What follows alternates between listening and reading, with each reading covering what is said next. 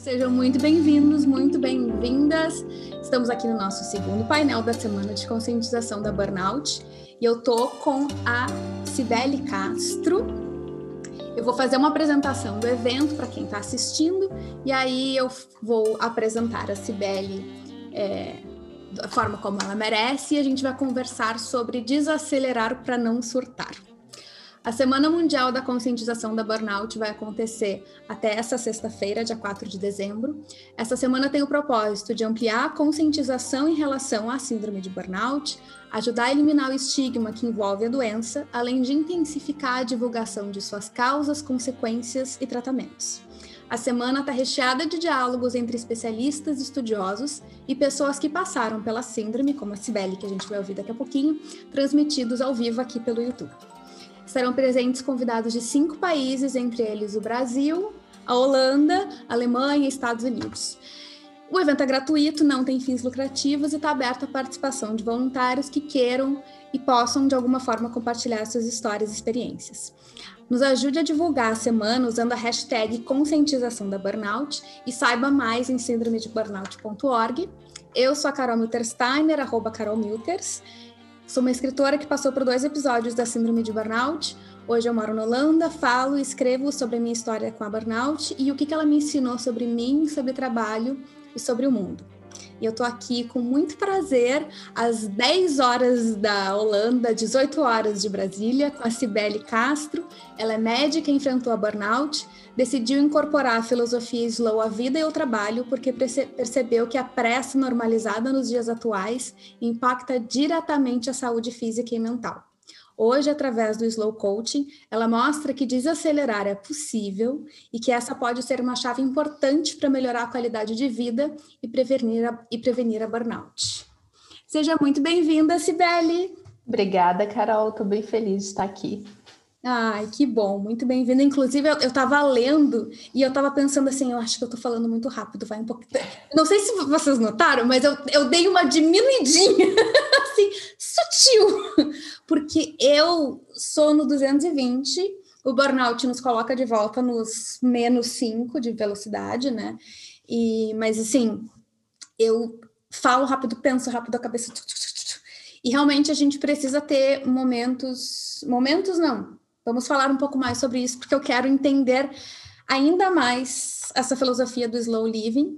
Mas primeiro, eu quero que tu me conte sobre como é, como foi a tua experiência com a, com a burnout. Então conta pra gente. Então, uh, eu tive burnout, não fui diagnosticada com burnout, porque na época em que eu tive burnout, aqui no Brasil nem se falava sobre isso. Burnout já tinha sido descrito, mas nem os médicos, nem psiquiatra, nem psicólogo, ninguém falava sobre burnout. Então, o que eu tive oficialmente foi um episódio de depressão grave. Depois de anos sabendo o que aconteceu, ouvindo falar sobre burnout, depois que a medicina começou a saber entender mais o que era essa síndrome, é que foi possível diagnosticar: nossa, o que aconteceu comigo foi exatamente isso, foi um burnout. Faz mais ou menos 15 anos que isso aconteceu. Eu estava relativamente no começo da minha carreira e tinha uma coisa que você fala muito, que é aquela personalidade overachiever. Então, eu era aquela pessoa que queria fazer muito mais do que era possível para um ser humano, né? E eu trabalhava na época do burnout, eu estava terminando minha especialização e trabalhava numa equipe de transplante de fígado. Eu era pediatra e eu era pediatra da equipe de transplante. E dá para imaginar que não é um trabalho simples e tranquilo, né? Não tem hora para receber chamada no telefone, a gente tem que estar sempre disponível. Eu morava em São Paulo, que não é uma cidade barata para se viver, apesar de ser contratada da equipe, mas eu recebia um salário de universidade federal, então eu não, não recebia o suficiente para me bancar. Então, além do meu trabalho no transplante, eu precisava fazer plantão para conseguir equilibrar os gastos. E aí eu não dormia, porque eu trabalhava durante o dia todo, e aí eu fazia plantão à noite, porque de dia eu tinha, tinha os meus outros compromissos. Então, fisicamente tinha um desgaste muito grande, além do desgaste emocional da preocupação com os pacientes, de ter que é, estudar sempre e estar tá sempre a par do que estava acontecendo, dos tratamentos novos. Aí eu decidi começar um mestrado e aí eu tinha que fazer os créditos do mestrado e pensar no que no que publicar, no que, que eu ia falar, o que, que ia ser minha tese. Graças a Deus eu desisti disso no meio do caminho, porque vi que não ia dar conta.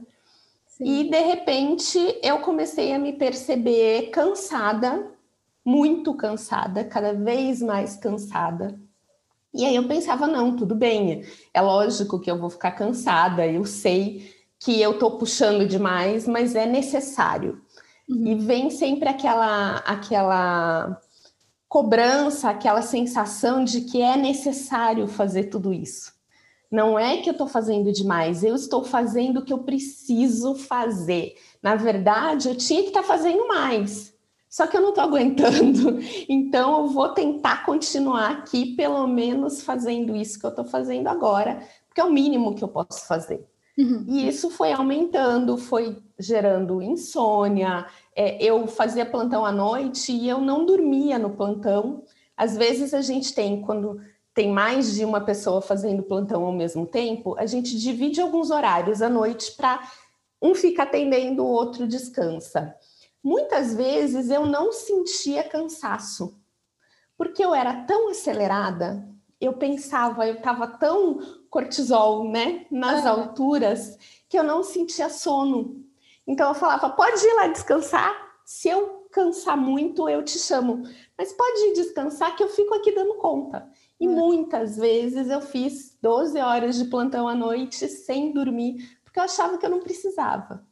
E isso vai se somando é, eu fazia plantão no final de semana, eu fazia plantão de feriado e achava que esse cansaço que eu sentia, não, tudo bem, eu vou dormir no final de semana, eu tento dormir nos horários de folga e vai melhorar. Isso foi só aumentando, foi gerando uma depressão que eu mesma percebi que talvez esse cansaço, essa tristeza que eu comecei a sentir não seja tão normal, talvez eu esteja começando a ter uma depressão eu fui numa psiquiatra, uhum. comecei a tomar medicação, falei, olha, eu acho que eu tô meio deprimida, meio deprimida, então eu preciso de, de alguma coisa para me ajudar a suportar aí os dias, conseguir melhorar. Mas algumas semanas depois do tratamento, de repente chegou um dia que eu não consegui levantar da cama. O despertador tocou para eu ir para o ambulatório para atender as crianças do, do transplante e eu desliguei o despertador e não era aquele sono de desligar o despertador ou colocar no soneca e esperar mais cinco minutos. Eu simplesmente não consegui levantar. Uhum. Eu não sei até hoje explicar o que eu senti. Quem, quem já teve burnout sabe o que é isso. Mas para quem não tem burnout é muito difícil de entender, porque simplesmente parecia que eu não tinha força para levantar da cama. E eu me senti extremamente agoniada com isso, exatamente por conta do excesso de responsabilidade, de pensar que eu não estava fazendo o que eu devia fazer e estava tudo errado. Como é que eu não estava conseguindo levantar da cama para atender os meus pacientes? E aí isso foi me dando uma agonia cada vez maior, mas eu não conseguia levantar. Tocou meu celular, eu não conseguia atender eu vi que quem estava me ligando era do ambulatório, mas eu não tinha forças para atender, eu não queria falar com ninguém. E aí eu fiquei na cama. E eu fiquei em casa, praticamente na cama, eu acho que em cinco dias. Eu não tenho certeza de quanto tempo foi. Tem muita coisa dessa semana, desse episódio agudo, que ficou meio embolado na minha memória, assim, uhum. então eu não tenho certeza exatamente do que, que aconteceu. Eu sei que nos primeiros dias eu consegui levantar para comer alguma coisa no momento em que eu não aguentava mais de fome. Eu tinha chorado muito, muito, muito, muito. E aí eu comi o que tinha de pronto em casa e eu não tinha força para fazer comida. Chegou um momento que eu não conseguia mais cozinhar, eu não conseguia pensar direito. Eu não, eu passei esses dias absolutamente sem fazer nada em casa. O celular descarregou a bateria e eu não pus para carregar. Uh, o interfone tocou algumas vezes e eu não atendi, até que eu fui resgatada por uma amiga minha que morava no mesmo prédio que eu. Então ela conseguia entrar, não precisava que eu atendesse o interfone para ela para ela bater na minha porta. E aí ela ficou do outro lado da porta batendo e eu não queria responder. Chorei, comecei a chorar, chorar, chorar. E aí ela falou para mim, Sibeli, eu estou escutando você. Eu sei que você está aí dentro e eu estou aqui para te ajudar. Tá todo mundo preocupado com você. E se você não abrir a porta, eu vou precisar pedir para o zelador vir arrombar, porque eu estou preocupada.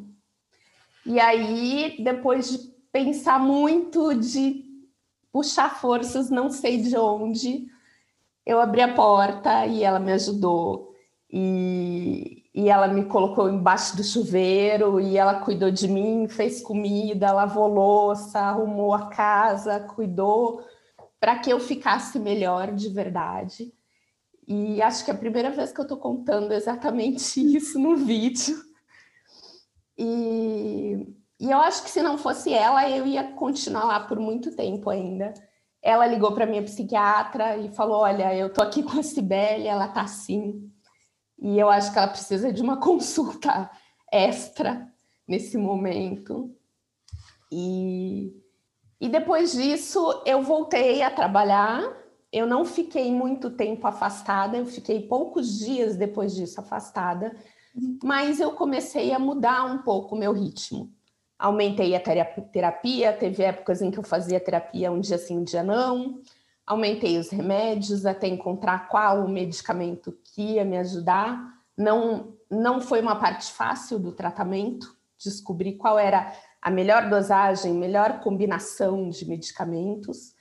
E eu estava sendo tratada simplesmente como uma depressão, né? Hum. Porque a gente não tinha esse diagnóstico de burnout, apesar de saber que o trabalho influenciava muito, que a sobrecarga física e emocional influenciava muito, mas não, não tinha esse conhecimento que talvez a gente tenha hoje do médico parar para pensar, é o seu trabalho que está fazendo tudo isso, que está gerando tudo isso. Então, eu continuei trabalhando, mais ou menos, acho que quase mais um ano depois disso, até que chegou um momento que eu vi que eu não aguentava mais, que realmente, assim, eu comecei a melhorar e eu percebi que eu não conseguia melhorar se eu me mantivesse nesse ritmo de trabalho. Então, primeiro eu desisti do mestrado. Uhum. Eu falei, olha, ou eu faço mestrado ou eu trabalho com o que vocês me pedem para trabalhar. Eu não tenho condições físicas e emocionais de fazer as duas coisas. Então, primeiro eu saí do mestrado. Aí eu comecei a tentar diminuir os plantões, mas aí tinha um limite porque eu precisava do dinheiro para pagar as minhas contas. Até que chegou um momento que eu resolvi sair da equipe e mudar de trabalho realmente, né? Uhum. Ainda trabalhei atendendo pacientes por mais alguns anos, voltei para Curitiba, eu sou de Curitiba, nessa época eu estava em São Paulo. Fiz alguns outros trabalhos dentro da assistência, né, atendendo pacientes. Fui trabalhar na indústria farmacêutica, fui convidada para trabalhar na indústria. E aí eu pensei, ah, vai ser um trabalho diferente, é super emocionante, né? É uma coisa muito diferente para quem é médico, trabalhar no mundo corporativo, naquela coisa de empresa, né?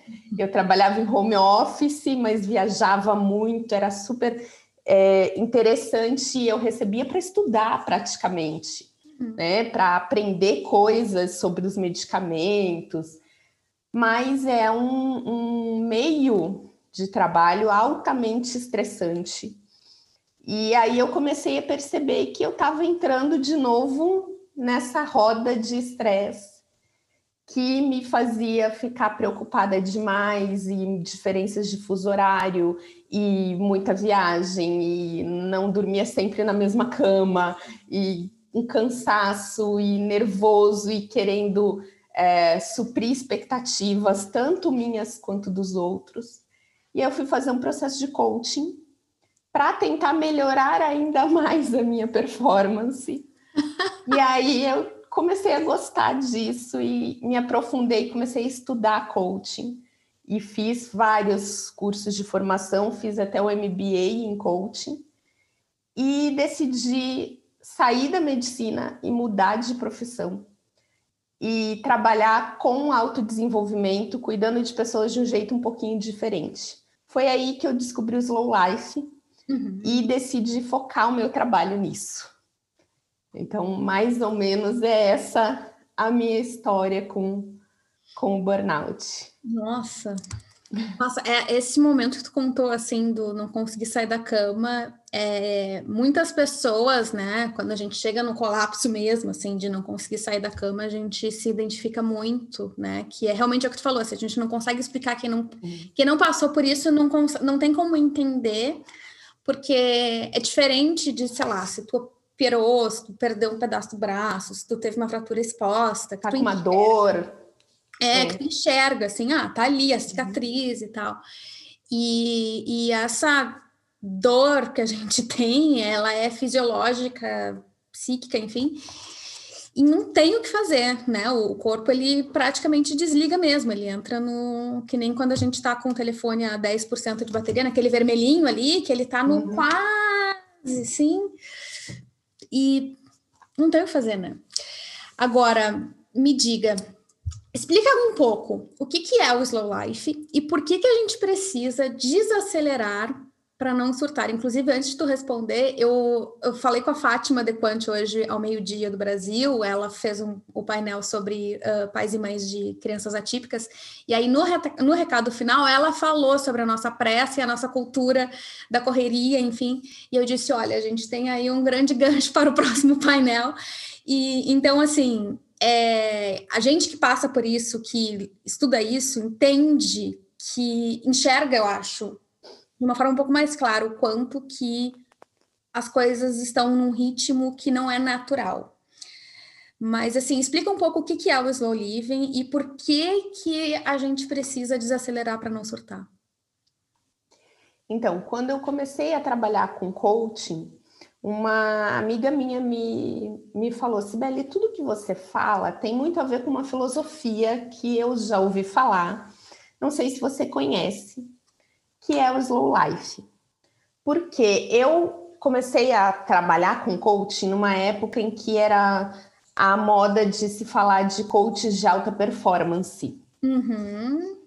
E me irritava muito ver alguns coaches. Eu sei que, assim como qualquer profissão, tem coaches que são sérios e tem coaches que precisam aprender muito e melhorar muito a sua didática. E me irritava muito ver coaches falando aquelas frases do tipo: trabalhe enquanto eles estão dormindo, você tem que dar o seu melhor. Se existe é, vontade, existe preguiça, se você quer, você dá um jeito, se você não quer, você inventa uma desculpa. E você precisa dormir menos horas e conseguir fazer mais coisas no seu dia, produzir mais. E isso me deixava irritada de uma maneira tão profunda, porque eu sabia que essa não era a solução. Então eu falava muito sobre tentar equilibrar a, a vida de uma maneira em que você não precisasse é, colocar tanto esforço para fazer, é, para ter os resultados. E aí essa minha amiga Bia, querida, é, me apresentou para esse, para esse movimento slow. Ela disse: Eu tenho um livro de um cara que é canadense que fala sobre desacelerar. E quando eu ouço você falando, eu lembro exatamente do que ele falava. E o livro não tinha mais aqui no Brasil, estava esgotado. Ele foi relançado ano passado, ainda bem, mas ele foi, estava esgotado. Ela me deu a cópia dela de presente. E quando eu li, eu falei, gente, tem nome isso que eu penso, né? O movimento slow, ele começou em 1986, ele é bem mais novo que eu. E, e ele começou naquela onda do slow food, Uhum. Na Itália, eles começaram a fazer protestos quando tentaram abrir um McDonald's na Piazza de Espanha, em Roma, porque a Itália tem aquela tradição da comida feita com calma, do molho de tomate que fica horas cozinhando, da lasanha que vai para o forno, da massa que é feita à mão. E aí eles pensavam, gente, o que, que é essa comida acelerada demais, esse fast food? Onde já se viu isso? Isso não vai ser bom para as pessoas. A partir desse, dessa visão de que a comida podia ser mais lenta, que aí foi é, lançado esse movimento do slow food, isso começou a se difundir para o mundo. Em alguns outros países começaram a perceber que não precisava ficar só na comida, que isso podia ser transposto para outras áreas da vida. Que se era bom que a gente comesse com mais calma, que a gente observasse melhor a alimentação, também a gente poderia observar melhor o ritmo de outras coisas, de outras áreas da vida. Principalmente no Japão, eles começaram a pensar isso, porque no Japão existe uma cobrança para o trabalho. A gente aqui no Ocidente tem uma ideia do Japão zen, né? Do japonês que aquele velhinho japonês calmo que anda tranquilo, mas no mundo corporativo os japoneses são altamente competitivos. E no Japão foi um dos primeiros países em que eles começaram a perceber morte por excesso de trabalho. Eles uhum. têm um uhum. nome para isso, chama karoshi, uhum. que é a morte causada pelo excesso de trabalho. A pessoa literalmente morre de tanto trabalhar. Isso acontece em todo mundo, inclusive no Brasil, mas lá no Japão eles têm estatística para isso, eles contam os casos e eles perceberam que isso começou a aumentar muito. Então, com essa preocupação da saúde mental, eles começaram a perceber que eles tinham que trazer uma maneira das pessoas realmente desacelerarem. Uhum. Então, no Japão, eles começaram a difundir mais essa vida slow. Né? Então, slow life, não só a comida, não só slow food. Uhum. Hoje a gente vê slow, o movimento slow em várias áreas, é bem conhecido o slow fashion, que fala de consumo consciente, de observar os tecidos, de pensar na cadeia toda de produção. Uhum. A gente fala já sobre slow reading, para ir contra essa tendência de faça leitura dinâmica, leia 48 livros por ano e saiba mais do que todo mundo. Então, você lê com calma e conseguir entender o que você está lendo. Existe a alimentação, o slow food, existe até o slow sex, que vai contra ficar simplesmente na rapidinha e não aproveitar o que você está sentindo no momento.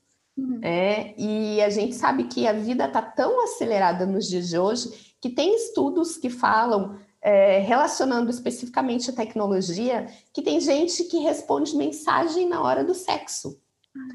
Então é o tipo de coisa assim que é absurda. É um momento em que a pessoa está lá de totalmente conectada, só que não respondendo mensagem. Então a ideia é não é necessariamente fazer as coisas devagar.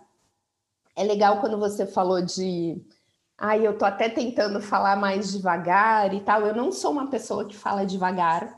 Apesar de que hoje em dia eu acho que eu falo muito mais devagar do que eu já falei antes. Mas não é necessariamente fazer as coisas devagar, é encontrar o ritmo certo, o ritmo necessário para a gente fazer cada coisa com consciência. Eu acho que a palavra que descreve o slow life melhor do que a velocidade é a consciência. Porque a gente tem, inclusive, uh, o slow medicine, uh, movimento slow dentro da medicina. Uhum. Se a medicina não pudesse ser slow, uh, se a medicina precisasse é, ser rápida, a gente não poderia pensar no slow na medicina, por exemplo, num momento de emergência em que tudo tem que ser feito rápido, né? Os movimentos são rápidos, as decisões são rápidas, mas você pode ter uma consciência do que você está fazendo e apesar da velocidade estar tá acontecendo fora de você nos movimentos, mas dentro de você você não está acelerado. Então essa eu acho que é a maior diferença. É menos do que ter menos velocidade, uhum. é não ter pressa. Sim. A pressa, ela é diferente da velocidade. Quando você está com pressa, você está fazendo as coisas num ritmo acelerado internamente. E a gente acha hoje em dia que essa pressa é natural, que a gente está caminhando para um mundo cada vez mais rápido e que a gente não tem saída para isso. Mas, na verdade, é, a gente tem escolha. Só que a gente se esquece. Uhum. Então, o movimento slow vem para mostrar que a gente tem essa escolha e para trazer um convite de assumir essa escolha de decidir qual é a velocidade melhor, decidir qual é o seu ritmo melhor e poder colocar isso em prática no dia a dia, independente de quem você seja, da idade que você tenha, de onde você mora. Eu, se eu vou para São Paulo, eu percebo na cidade um ritmo muito mais acelerado do que aqui em Curitiba, por exemplo, mesmo sendo uma capital, uma cidade grande. Mas é possível encontrar o seu ritmo mesmo dentro de São Paulo. Hoje eu sei disso. Lá atrás, quando eu morava em São Paulo, quando eu tive burnout, eu não tinha essa ideia. Eu comia rápido, eu falava rápido, eu fazia 30 coisas ao mesmo tempo, eu estava com o telefone na orelha o tempo todo e respondendo mensagens e pensando no paciente, planejando o tratamento, fazendo tudo ao mesmo tempo cada vez mais rápido. Hoje eu sei que, independente da velocidade que está acontecendo lá fora, eu posso ditar o ritmo das coisas que eu estou fazendo e de como eu vou lidar com o tempo. E isso, ao contrário do que muita gente pensa, não diminui os resultados. Depois que a gente aprende a respeitar o nosso ritmo, os resultados acontecem muito melhor. Uhum. Eles têm, é, a gente tem mais consistência no que a gente faz. A gente consegue até é, tem, tem pessoas que acompanham empresas, é, principalmente aí para os seus lados. Aqui no Brasil a gente não chegou ainda nesse patamar, mas na Finlândia, por exemplo, eles têm exemplos grandes de empresa que trabalham em ritmo slow uhum. e têm cada vez mais resultados financeiros. Quando eu falo sobre desacelerar, a primeira pergunta que a pessoa fala é essa. Primeiro, é, eu ainda não tenho tempo para desacelerar, porque eu sou muito novo para isso. E segundo, eu não tenho dinheiro para desacelerar. Eu preciso primeiro ganhar dinheiro, então preciso acelerar muito para deixar para aquela ideia da aposentadoria, de deixar para depois, quando eu já tiver feito tudo que eu tenho para fazer, aí eu vou desacelerar. Essa é uma ideia que muita gente tem e que não é real, não, não é necessária. A gente pode fazer num ritmo diferente. Nossa, explodidor de mentes. É, tem dois, duas questões que tu colocou aí, pelo menos, que são muito interessantes. É, uma que é do mito do multitarefa, né? Tem um livro uh, que eu recomendo para quem estiver assistindo, que é a Sociedade do Cansaço. Eu tô com ele aqui, não. Sensacional. Nossa, que o. É um livro fininho, pequenininho, que engana porque é super profundo. Bomba aquele livro. Olha esse livrinho aqui. Tu acha que não consegue, mas é sensacional. Em inglês, o nome do livro é The Burnout Society. Então, assim, nas primeiras palavras, é de um filósofo coreano baseado, que, que mora na Alemanha. E, e, ele fala justamente sobre, ele fala da burnout como um fenômeno social, não só de saúde, como um fenômeno social. E que isso vem muito em função de que a gente está vivendo nessa sociedade do desempenho, que ele chama, né? Que é de é, o quanto que a gente tem que ficar produzindo, produzindo, produzindo e dar resultado. E aí ele traz uma questão que para mim foi muito explodidora de mentes também, que é do mito do multitarefa, porque a gente acha que a pessoa mais inteligente é a pessoa multitarefa. Eu tinha essa crença, né? Porque eu trabalhava com gente que era aqui, aqui, aqui, aqui, aqui, e que não tinha uma reunião em que a pessoa estivesse presente, ela estava na reunião respondendo e-mail, pensando no negócio e já encomendando uma outra coisa, já falando com não sei quem. Então, assim, a presença nunca existia, mas ela dava ali uma resposta aqui, uma ali, uma ali, e nossa, gênio. E, por outro lado, que ele fala que justamente uh, em termos de evolução, o ser multitarefa é algo muito mais primitivo. Né? A minha gata é multitarefa. Ela está comendo, é o famoso olho no peixe ou no gato. Ela está comendo, olhando aqui, onde é que tem ameaça, onde é que pode vir algum risco, onde é que tem um não sei o quê. Ela é multitarefa. A gente não precisa ser. E aí isso, é um, isso foi uma coisa tão incrível da, da gente se dar conta, assim, né? A gente não precisa fazer cinco coisas ao mesmo tempo. E aí ele fala que justamente uma marca da nossa evolução como espécie é a contemplação. E aí isso é. Já a maioria das pessoas nem sabe o que isso significa, né? Que é. palavra é essa, contemplação? E aí, porque, até porque a gente tempo. olha, e é legal isso tu falar da, da questão da velocidade também, é porque a gente vai justamente no lugar comum do estou sobre o, o Everest, no Tibete, cabeça raspada, não sei o quê, aquela coisa toda aqui, tudo bem. Mas como é que faz isso caber no, no dia a dia, né? Então, isso é muito, muito, muito importante de, de quem está assistindo refletir sobre. Vai, põe a refletir também é uma palavra slow, né? Uhum. Não é ter milhões de ideias, não é só pensar e, e nada contra o brainstorming, nada contra ter muitas ideias, a gente precisa passar por essa etapa. Mas é pensar sobre cada ideia, uhum. é, é pensar sobre as coisas, é ler uma coisa e refletir sobre aquilo. É, hoje a gente está é, fazendo parte de um momento em que as pessoas é, ouvem um podcast e acreditam que sabem tudo que foi dito num livro, por exemplo. E, e não é a mesma coisa. Muitas vezes você vai ler um livro e você vai ter um insight diferente do meu, que vou ler o mesmo livro se a gente ler com atenção e pensar naquilo, as interpretações são diferentes. E aí a gente pode conversar sobre o livro e chegar a uma outra conclusão. É. Mas hoje em dia a gente aceita muito delegar a nossa vida para outras pessoas e para outras máquinas, principalmente. Por exemplo, é, esses dias eu até fiz alguns stories no Instagram sobre isso é, sobre simplesmente aceitar as recomendações dos algoritmos. Uhum. Né? Todo mundo fala sobre os algoritmos, tá muito na moda pensar aí no dilema das redes, mas a gente mesmo busca essa facilidade de delegar as nossas escolhas para outras pessoas e para outras que nem são pessoas, né? São uhum. inteligências artificiais. E é chegar de noite e falar: Alexa, coloca uma meditação para relaxar. E quem escolhe a sua meditação não é você, é a Alexa. É. É, é aceitar o vídeo na reprodução automática e simplesmente ir aceitando o que foi escolhido para você por outra inteligência que não a sua, né?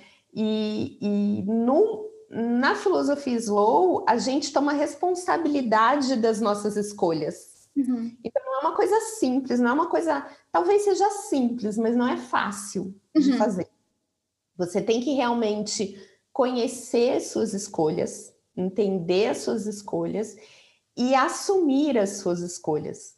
Então não é uma coisa que você faz de uma hora para outra. Desacelerar não acontece rapidamente.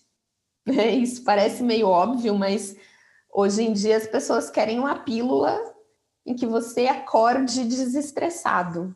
E isso não existe, isso é um trabalho diário, é uma prática.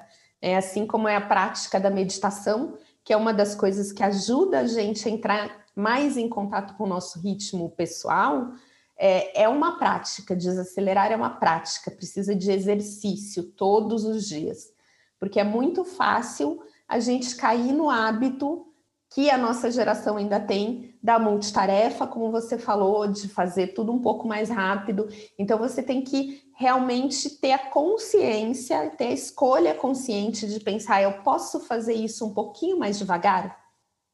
Não necessariamente o movimento precisa ser em câmera lenta e mais devagar, mas será que a minha mente pode desacelerar um pouquinho para eu fazer com mais atenção? Uhum. Será que eu preciso é, trazer a minha primitividade de fazer a multitarefa? Ou será que eu posso assumir que eu sou uma pessoa mais evoluída e que posso fazer uma coisa de cada vez? Esses dias eu li um comentário num vídeo do YouTube, acho que foi num vídeo do YouTube, em que a pessoa comentou: Hoje em dia eu tenho dificuldade de assistir Netflix porque não tem como acelerar a reprodução. Porque a gente está acostumado, e eu assumo que eu já fiz isso algumas vezes, a assistir, nossa, esse vídeo tem 20 minutos. Se eu conseguir entender o que a pessoa fala na velocidade 2, eu assisto em 10 minutos. Então é muito melhor para mim, eu vou ganhar 10 minutos. Então eu assisto na velocidade mais rápida. E aí a pessoa comentou isso. Eu tenho dificuldade de assistir Netflix porque na televisão eu não consigo acelerar. A pessoa não consegue nem ouvir a voz natural das pessoas. Porque ela não consegue ouvir na velocidade normal que isso acontece. Então a gente naturalizou tanto essa velocidade que desacelerar não é uma coisa fácil. Mas depois que a gente aprende que é possível, mesmo que tenha momentos em que a gente descambe ali para a correria, porque isso vai acontecer na vida de todo mundo, a gente sabe como voltar. Uhum. Então é por isso que é importante ter esse, esse exercício, essa prática, para a gente aprender como voltar para esse lugar de que o ritmo está mais centrado. Sim. Nossa, perfeito. É isso, isso de, de colocar em velocidade 2, aí eu fico me perguntando assim, eu vou ganhar 10 minutos, mas para quê? Para fazer, fazer, mais coisas nesses 10 minutos, não é para aproveitar a sua vida, é para provavelmente assistir um outro vídeo em velocidade acelerada em que você ganhe mais um pouco de tempo, porque outro mito da sociedade de hoje em dia é que mais é muito melhor além de mais rápido, se for mais quantidade, é melhor. Então, se a pessoa leu 40 livros, ela é muito melhor do que a pessoa que leu três. Uhum. Só que você nunca sabe como é que aquela pessoa leu aqueles 40 livros se ela prestou atenção àqueles 40 livros, se ela lembra do que ela leu, se ela pratica o que ela leu, se ela está usando os conhecimentos, ou se ela simplesmente fez uma leitura dinâmica passando rápido ali. Nada contra a leitura dinâmica, eu acho que existem momentos em que ela pode ser útil, uhum. mas não é uma coisa para você usar como rotina na sua vida. Né? Então a gente tem esse mito de que mais é melhor, mais rápido é melhor. Enquanto a gente não começar a questionar isso e ver que nem sempre isso é verdade, ou que isso não precisa ser verdade, a gente não consegue encontrar um ritmo que realmente preserve a nossa saúde, tanto física quanto mental. Perfeito, maravilhoso. Eu, eu tô me lembrando agora que tu está falando de um. Tem um podcast que chama Happier, que é de uma escritora que chama Gretchen Adoro. Uhum. E ela. Uh, eu acho ótimo que a gente tem referências super parecidas, então eu falo e tu me entende tá. É, e aí, nesse podcast, tem um episódio que ela fala sobre o pacemaker, que eu até fiz um artigo em inglês no LinkedIn, uhum. em inglês eu não traduzi ainda, é, sobre a figura do pacemaker. Que quando, numa corrida, numa maratona, enfim, ou numa corrida de carro, enfim, tem sempre um carro ou um corredor que ele meio que seta a velocidade para que as pessoas não vão rápido demais, senão elas se arrebentam. E esse é um conceito muito interessante que eu comecei a, eu comecei a prestar muito mais atenção nisso. E eu comecei a ver que, por exemplo, nas redes sociais, eu estava seguindo muita gente que acordava às quatro da manhã, que não, não tem nada contra. Eu acho que tudo bem, ou que trabalhava 12 horas por dia, enfim, e, e tudo bem, se faz bem para ti, se no momento tu precisa, excelente, sabe? Mas é, até na semana passada que teve Black Friday, eu tinha conhecidas, conhecidos que estavam trabalhando em Black Friday que tinham, estavam assim, numa coisa alucinante. E eu botei no mudo, porque o cara, assim, eu não consigo acompanhar, me dá um nervoso. Uh, eu, inclusive, eu até pensei depois eu vou, eu vou fazer isso. Mas eu pensei, eu vou botar mais um stories, porque eu, eu quero até saber quem, quem quiser, depois eu vou dar uma olhada nos comentários, se eu tô postando demais. Porque eu acho que eu também tô postando muito. Mas também é uma coisa no, nos stories por causa dessa semana, enfim. Sim. Porque essas coisas, às vezes, e tudo bem, e eu também entendo que, assim, tudo bem uh, que alguém, neste momento, não tá no mesmo ritmo que eu, vai buscar alguém que tá no teu ritmo. Porque às vezes a gente fica assim, a gente tem como referência uma pessoa que está num ritmo muito abaixo, aí a gente não, a gente fica numa coisa assim que parece que a gente não engrena. Ou uma pessoa que está extremamente acelerada, e a gente tem a sensação de que a gente nunca está chegando a lugar nenhum. Então, essa figura do, do pacemaker é, é quem é uma pessoa que produz ou que realiza algo que para ti é viável, possível, fazível. E aí tu pode olhar para essa pessoa e não ficar olhando para, sei lá, a Beyoncé é maravilhosa, mas ela tem uma cidade trabalhando para ela. E aí a gente olha para o que ela realiza e pensa como é que ela consegue fazer. E aí a gente precisa ter referências, né? Sim. Eu vou dar uma olhada. A comparação no... é, é, um, é uma armadilha que a gente cai muito facilmente, né? E na verdade o, o movimento slow, a filosofia slow, ela mostra que é possível respeitar os ritmos diferentes, porque ninguém tem um ritmo igual e os, o nosso ritmo muda conforme a época da nossa vida. Uma uhum. criança tem um ritmo diferente de um adolescente, que tem um ritmo diferente de adulto, que tem um ritmo diferente de uma pessoa idosa. Então, a gente precisa entender que a gente não precisa competir com ninguém, nem com a gente mesmo. Excelente. Que a gente pode respeitar o ritmo daquele momento. E vão ter momentos, sim, em que é preciso dar um gás, como a gente fala, em que é preciso trabalhar mais, em que é preciso focar em uma área ou em outra área da vida. Mas a gente precisa entender que não é possível manter esse mesmo ritmo é, exaustivo por muito tempo. Uhum ou que pelo menos o ideal seria você conseguir fazer um trabalho focado de atenção e que aí é diferente de você ser multitarefa e fazer coisas com pressa e colocar descansos no dia a dia. Porque o que acontece ainda muito é a pessoa esperar pelo final de semana para conseguir respirar. Eu só tenho que dar o gás de segunda a sexta, mas sexta, às três da tarde, eu já começo a relaxar o ritmo. E aí, no sábado e no domingo, eu desmonto no sofá, não, não faço nada porque não tenho energia para fazer nada. Ou o que é pior, no sábado e no domingo, a pessoa entra no mesmo ritmo, mantém a aceleração, mas aproveitando a vida marcando milhões de compromissos e de passeios e de programas divertidos e de atividades diferentes, porque a vida é curta demais e a gente tem que aproveitar. Só que a gente não consegue entender muito bem o que, que é aproveitar. Uhum. E aí a gente vai para um caminho totalmente torto em que você não aproveita nada. Né? Então, acho que essa é a ideia do, do, da filosofia slow, é começar a entender o que é que realmente é importante, o que é que você precisa para você conseguir realmente aproveitar e respeitar essas diferenças de ritmo, tanto dos outros quanto suas.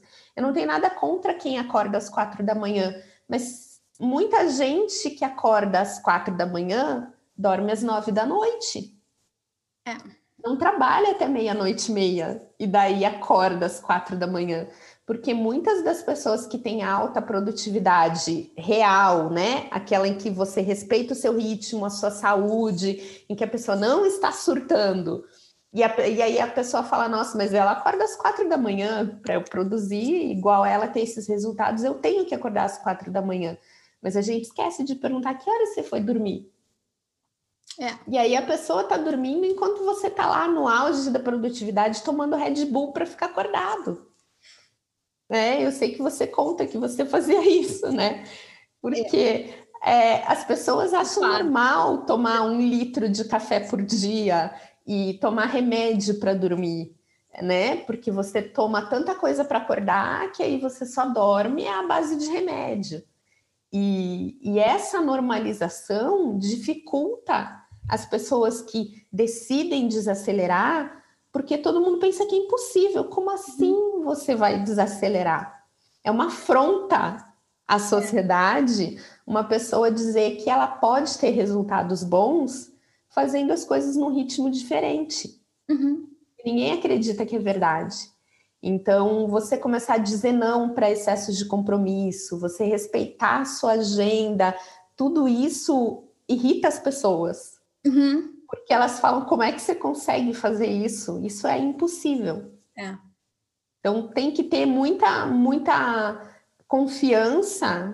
Uh, até acho que confiança é uma palavra boa para você assumir as suas escolhas e mostrar que pode ser diferente. E aí as pessoas começam a perceber, não, eu acho que pode mesmo.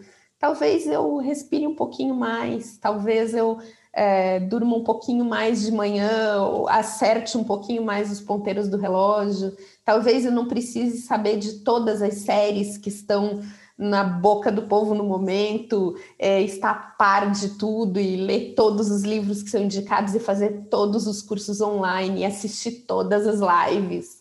Talvez a gente possa aceitar seguir menos pessoas e receber um pouco menos de informação, mas escolher melhor o que fazer com essa informação que a gente recebe.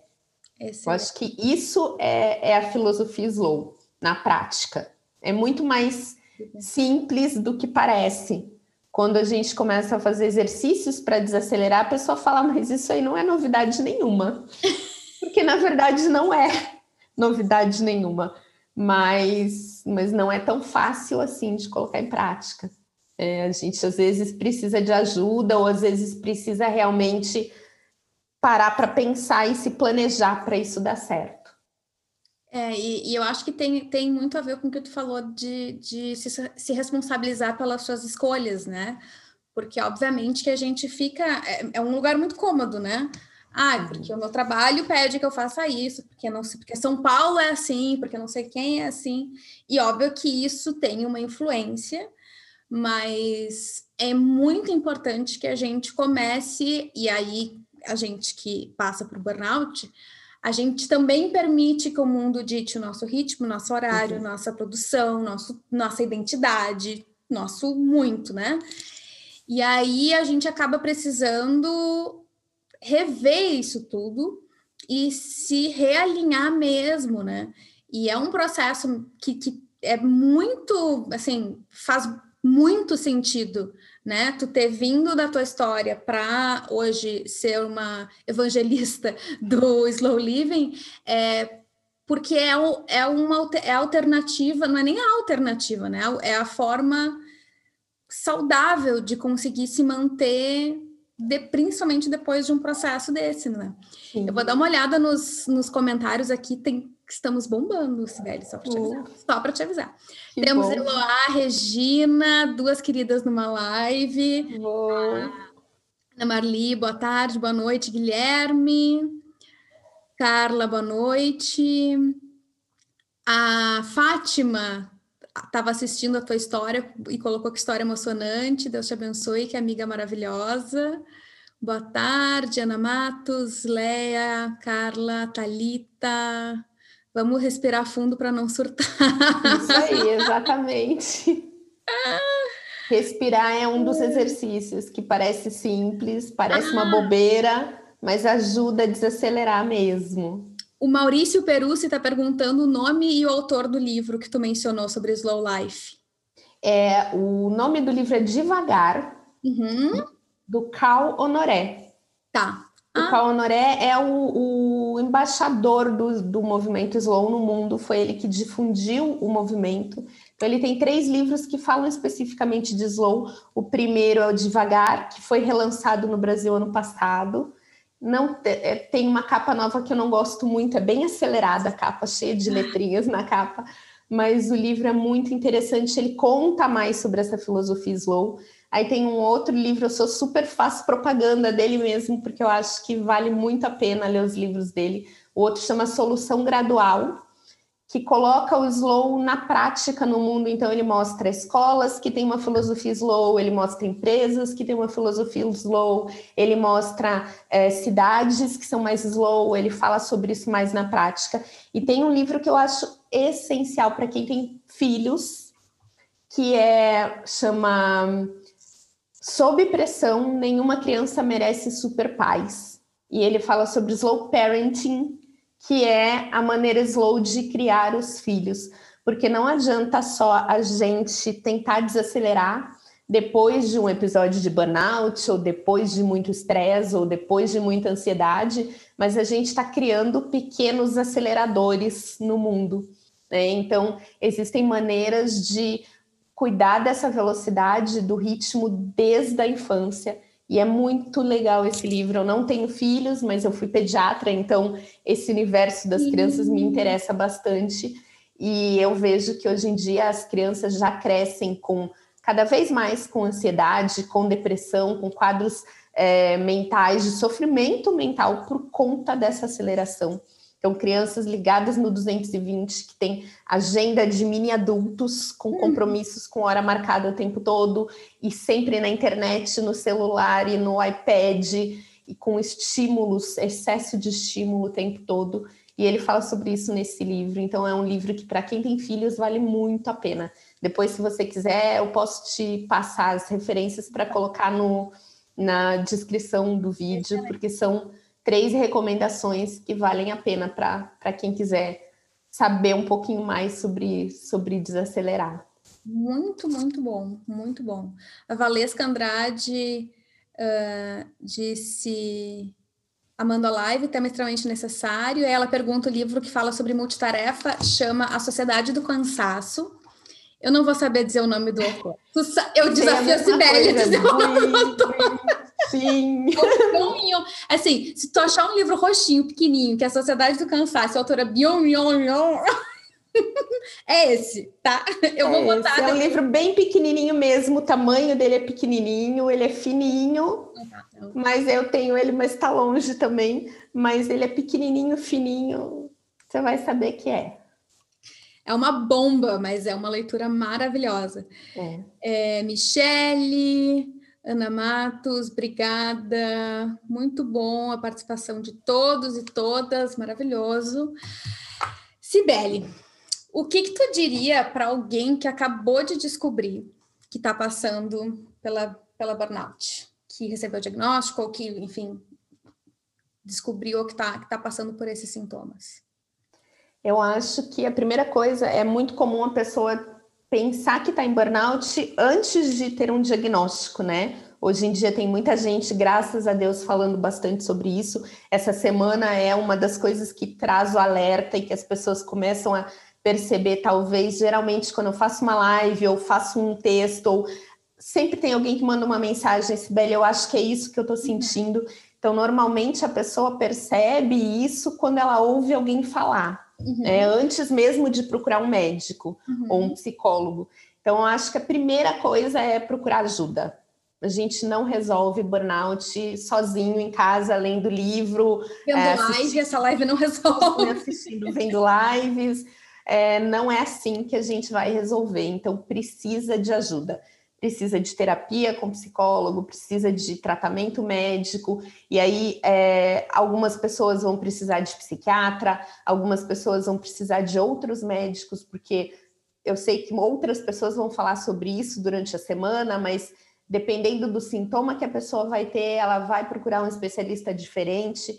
Então, procure ajuda. Se você não sabe quem procurar, procure um psicólogo, procure um clínico geral, procure um psiquiatra, procure um médico, um cardiologista e fale dos seus sintomas e, e fale da relação que o emocional pode ter com os seus sintomas. Uhum. Uma coisa que eu sentia é, muito é que a gente se sente é, fracassado quando a gente está em burnout. Uhum. Parece que a culpa é nossa que a gente não é bom o suficiente, que a gente não consegue dar conta daquilo que a gente deveria dar conta, porque você olha para o lado e outras pessoas que estão fazendo o mesmo trabalho que você estão conseguindo dar conta. Ou pelo menos você acha que estão, porque talvez elas estejam pensando a mesma coisa que você. Né? Geralmente, quando tem um burnout na empresa, tem mais de um. Então, a gente se sente fracassado eu tinha muita vergonha de ter ficado uma semana sem ter conseguido trabalhar. E eu, antes disso, até antes dessa semana em que eu não consegui levantar da cama, eu não me sentia bem e as pessoas que trabalhavam comigo não sabiam. Quando eu fiquei essa semana que eu desapareci, não respondi mensagens, quando eu voltei que eu melhorei, que eu já estava tomando muito mais medicação, então eu estava ali naquela felicidade da pílula, né? Aquela felicidade um pouco irreal, mas muito mais tranquila. As pessoas acharam que eu tinha saído de férias. E as pessoas falaram: "Ah, você viajou, né?" Não, eu não viajei. Eu tive um afastamento por problema de saúde, eu não estava bem. Nossa, mas eu não imaginava que você estava assim. E as pessoas que ficaram sabendo do que aconteceu falaram: Eu não tinha ideia de que você estava sofrendo desse jeito. Porque eu tinha vergonha de contar para as pessoas o que eu estava sentindo.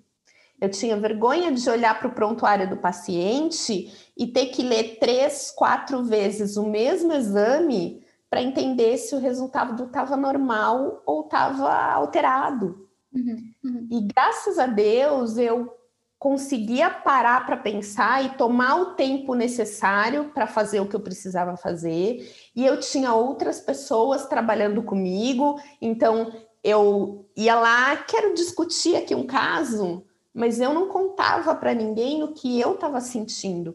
Um dos sintomas do burnout é a dificuldade de atenção, é a dificuldade de memória, e gente, é muito difícil assumir isso quando você está numa posição em que você precisa saber o que você está fazendo.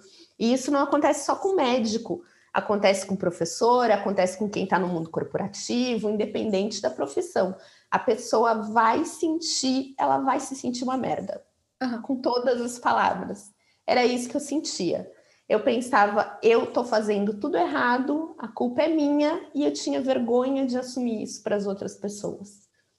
Só que naquela hora eu não olhava para mim com compaixão suficiente para perceber que eu estava tendo isso tudo porque eu estava sofrendo fisicamente, não só emocionalmente, uhum. porque o burnout não é uma coisa emocional, assim como a depressão não é um problema emocional. A gente não consegue entender que o emocional ele está ligado ao físico. Então, os efeitos que a gente tem são físicos e realmente a gente não consegue. E realmente a gente tem insônia, o coração palpita demais e a gente treme, a gente tem suor, a gente tem cansaço, a gente tem falha de memória e não é coisa da nossa cabeça. Tudo isso está acontecendo. Então, eu acho que se alguém aí que está assistindo está sentindo esses sintomas, e durante essa semana vai ter gente para falar especificamente sobre isso, que não é o nosso assunto, eu acho que a ideia é respirar fundo e assumir que você está sofrendo, mas que você não precisa resolver sozinho. Você precisa realmente procurar ajuda, ajuda de médico, ajuda de psicólogo, para realmente procurar a solução. E ter paciência, porque da mesma forma que a gente não desacelera do dia para a noite, a gente não melhora um burnout do dia para a noite. Às vezes o primeiro médico não acerta o tratamento ou o diagnóstico, às vezes, mesmo que o médico saiba o que você tem, você vai precisar mudar a medicação, testar, às vezes tem efeito colateral, às vezes tem coisa que dá errada. Então, deixar as coisas usando a filosofia slow, né? Deixar as coisas acontecerem no seu ritmo certo. A gente não entra em burnout do dia para a noite. Não é uma coisa rápida que acontece. Foram anos e anos ali, às vezes quadros mais agudos podem ter se intensificado em um mês, em duas semanas, mas com certeza foram anos e anos de estresse acumulado. Então não adianta ter pressa, tem que realmente olhar usando a filosofia slow um dia de cada vez e, e aceitar que as coisas têm um ritmo para acontecer, até melhorar tem um ritmo para acontecer e a gente tem que permitir que isso aconteça no ritmo certo. Nossa, excelente, excelente. Eu até me emocionei aqui porque tu começou a falar e eu fiquei, eu, eu me teletransportei para mim mesma alguns anos atrás e eu fiquei, eu fiquei só pensando assim, ai, se eu tivesse ouvido isso há três anos atrás, cinco anos atrás, sabe? Ia se eu tivesse um ouvido peso, isso há 15 anos atrás. Né?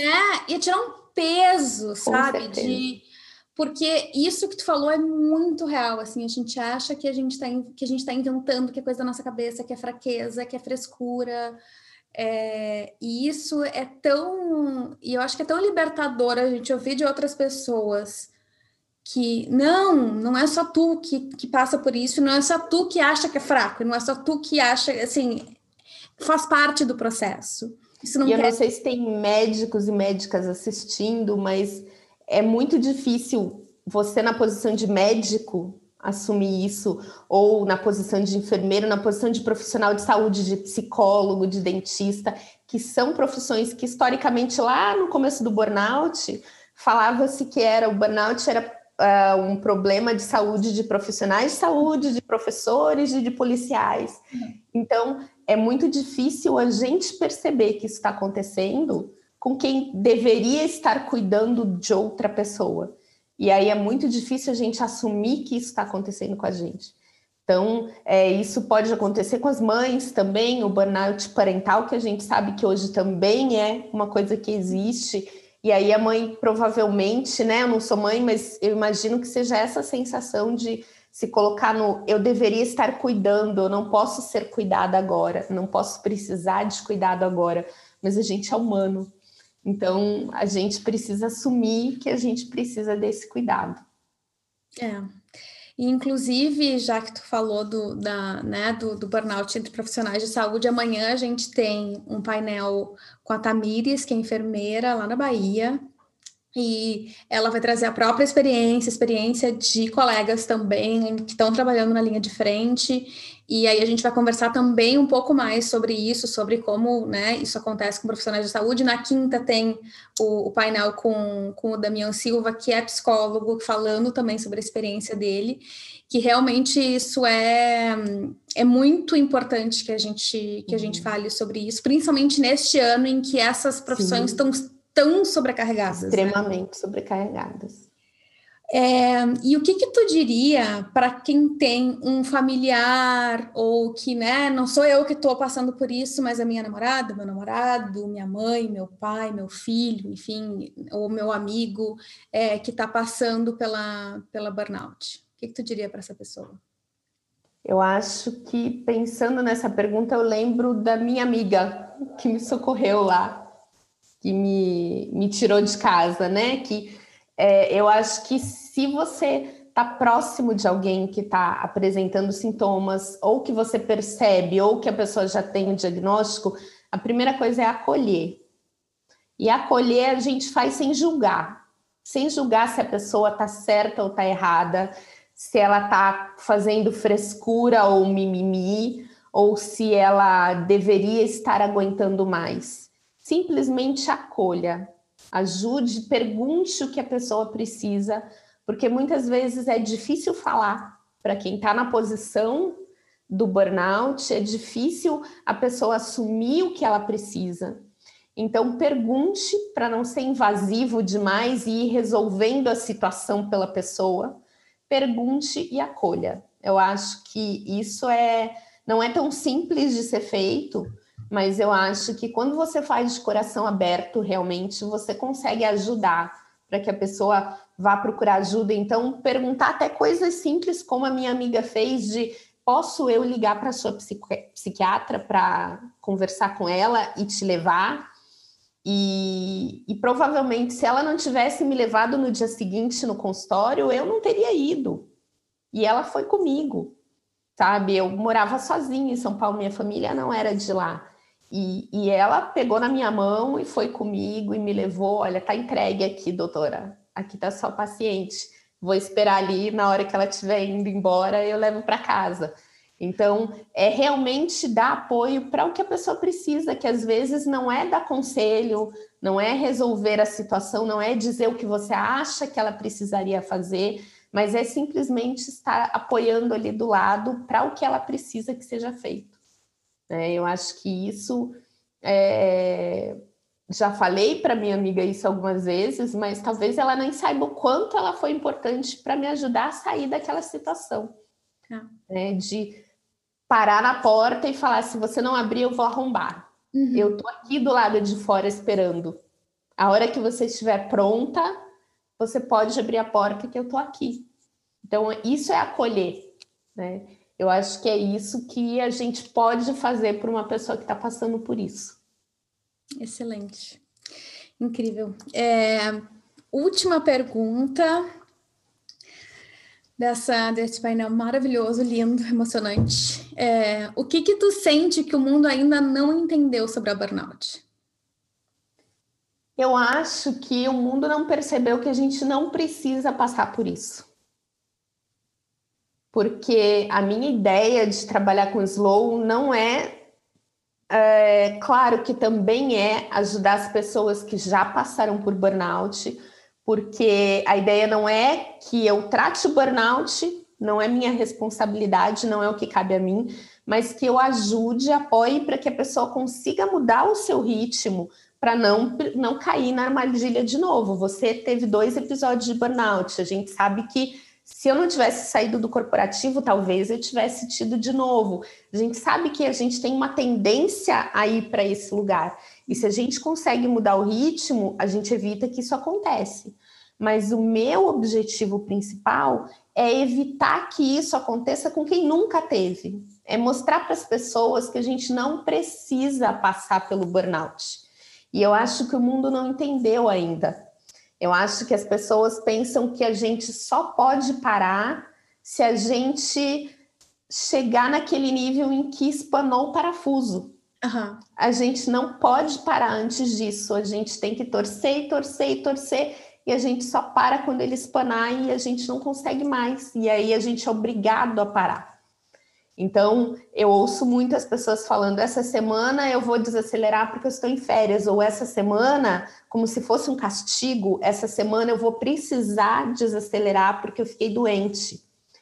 E o mundo não percebeu ainda que não é necessário chegar ao burnout. A gente pode parar antes, a gente pode mudar o ritmo e isso nunca chegar nem perto da nossa vida mas a gente vai tão no ritmo da correria sem questionar e sem perceber que a gente acha que esse é o caminho natural. Uhum. Que mais cedo ou mais tarde a gente vai é, estressar até explodir. E se a gente parar para pensar e perceber e, e fugiu a palavra, mas é, ver as possibilidades diferentes e aceitar que existe uma chance de mudar o ritmo, a gente pode perceber que a gente não precisa chegar nesse extremo.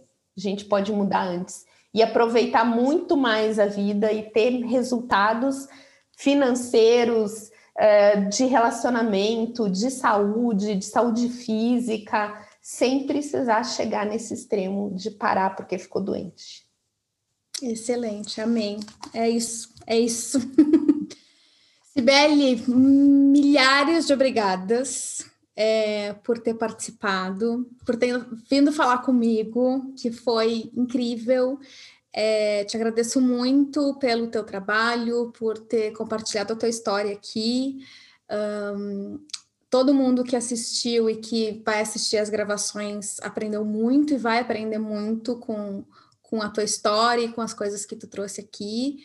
E amanhã a gente tem a uma e meia, a uma, uma e meia com o Carlos. A gente vai falar sobre corpo são e mente sã. Ele é professor de educação física e mestre em neurociência. Ah, esse painel é um painel que eu, que eu fiz, que eu vou fazer para mim mesma, porque eu ainda sou muito sedentária. então, que eu vou fazer assim? Eu preciso aprender isso, eu preciso que alguém diga na minha cara que eu preciso me mexer. E aí, às 16 horas, a gente tem com a Tamires, que é a enfermeira que a gente vai falar sobre burnout entre profissionais da saúde. Compartilhe usando a hashtag conscientização da burnout. Sigam a Cibele, cibelecastro.slowlife. Compartilhem tem... usando a hashtag desacelere. Desacelere para consertar. Dar o ritmo. Excelente. E vamos, e vamos levar esse, esse movimento adiante. De novo, muito obrigada. Por... Eu que te agradeço. Obrigada, Obrigada a todos, uma boa noite. E assim encerramos o nosso primeiro dia da semana de conscientização da burnout com o coração cheio de coisa boa, alma lavada, muitas coisas boas, né? A gente fala de coisas difíceis, mas a gente traz a luz que vem nessas coisas difíceis também. Obrigada a todo mundo e a gente se vê de novo amanhã.